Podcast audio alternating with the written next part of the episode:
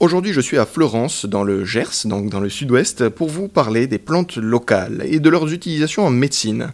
Je suis avec Bérénice Guyot, directrice du laboratoire Mességuet. Quelles sont les plantes locales ici, dans le sud-ouest, à Florence, dans le Gers, qu'on peut utiliser à des fins médicales? Florence, euh, par le nom de Mességuet, justement, et d'un certain nombre d'autres sociétés, est une ville de la phytothérapie et un, terroir, justement, utilisé beaucoup en phytothérapie. Il y en a d'autres, hein, puisque le Maine-et-Loire, euh, notamment en France, est particulièrement riche, la Provence aussi, avec la lavande euh, qu'on connaît très bien.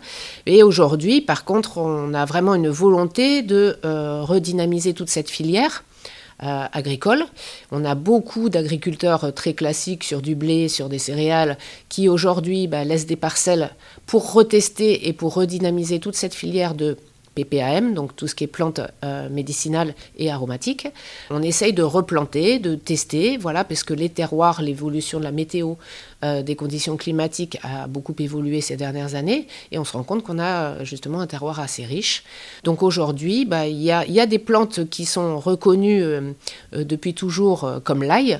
Donc l'ail, c'est vraiment très midi-pyrénées, mais aujourd'hui, justement dans tout ce qui est phytothérapie, l'ail noir est particulièrement euh, recommandé. Donc c'est un ail qu'on a fait fermenter et qui aujourd'hui a grand grand succès puisqu'on s'est rendu compte de toutes ses valeurs euh, sur tout ce qui était cardiovasculaire. Donc aujourd'hui, ben, on va dire qu'une des principales plantes qu'on utilise et qu'on commercialise euh, ici, c'est l'ail noir qui, qui vraiment fonctionne très bien. Mais aujourd'hui, on redynamise aussi d'autres filières.